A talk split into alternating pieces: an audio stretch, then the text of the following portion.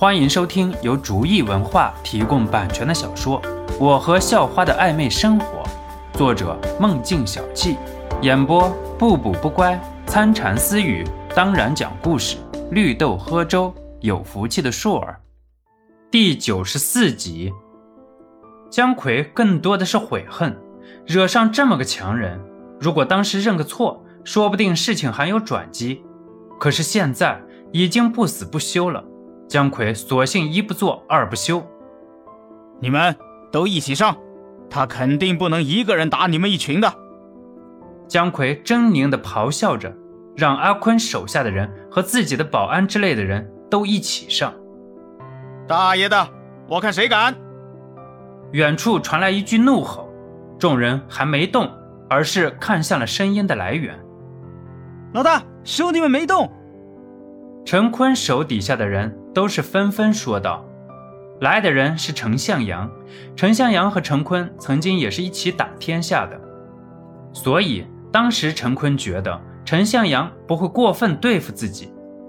正是出于相对保护阿坤的心思，陈向阳害怕肖诺下手太狠，所以刚刚挂了电话就直接过来了，正好看到了眼前的场景。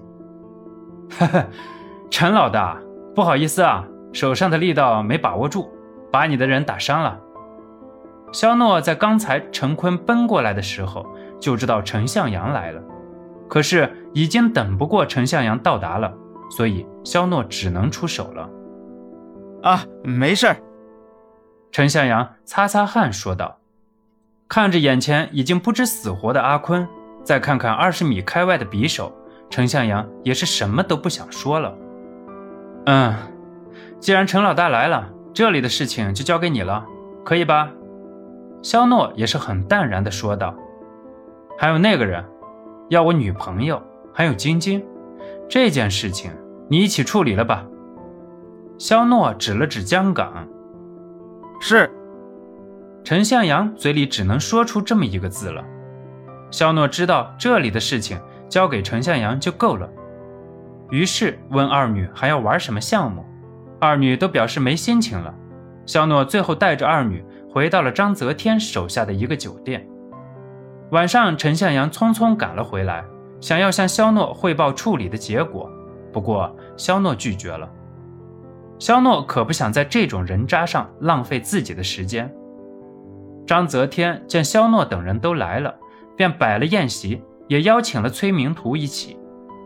小少啊，我敬你一杯。张泽天开席之后，举起酒杯就开始敬酒。肖诺举起了酒杯，和章泽天示意了一下，也是一饮而尽。哈哈哈哈！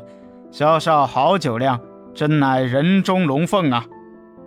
张泽天竖起大拇指夸赞道：“不过小女很顽皮，以后还要萧少照顾一下。”张泽天先是意味深长地看了看肖诺。又是瞥了瞥张晶晶，啊，哼，肖诺没反应过来，倒是张晶晶闹了个大红脸。哎呀，爸爸，人家有了心妍了，你你让我以后还怎么和心妍玩啊？张泽天看了看俏脸红彤彤的张晶晶，只是笑着坐下了，没有说什么。崔明图却是心里把张泽天的家人问候了个遍。这个老狐狸套近乎还带这样的。崔明图马上举起酒杯，肖少，我也敬你一杯。肖诺又是笑笑和崔明图喝了这杯酒，虽然连喝两杯，但是肖诺现在没有任何异样的感觉。不知道肖少现在是读书还是已经工作了呀？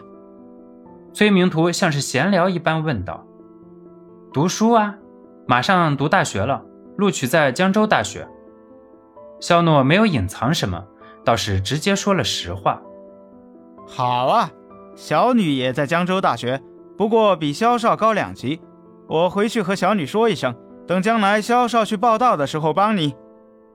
崔明图像是见的宝贝，眼神发亮的说道。肖诺这下明白过来了，两个人这是争宠啊！你们两个只要好好合作，好好工作。我不会偏心的，手心手背都是肉嘛。肖诺摇摇头，很是苦笑的说道：“小少啊，你有所不知，我和老崔现在虽然合作了，可是我们都没有属于自己的产品啊，肯定没办法做大做强啊，恐怕将来会辜负肖少的期望啊。”张泽天也是很无奈的说道：“自主产品，这倒是个硬伤，我给你们想想办法吧。”肖诺知道张泽天说的是实话，现在的企业要是没有自己的东西，很难发展。听到肖诺的承诺，张泽天和崔明图也是如释重负。一顿饭，几个人吃得很开心。肖老大，我派人送你回去吧。酒足饭饱之后，陈向阳很谄媚地说道：“陈老大，我送肖少吧，正好我也回龙门县，顺路。”张泽天想要去老家看看母亲，于是说道：“啊，也好吧，不过照顾好肖老大啊。”陈向阳嘱咐道。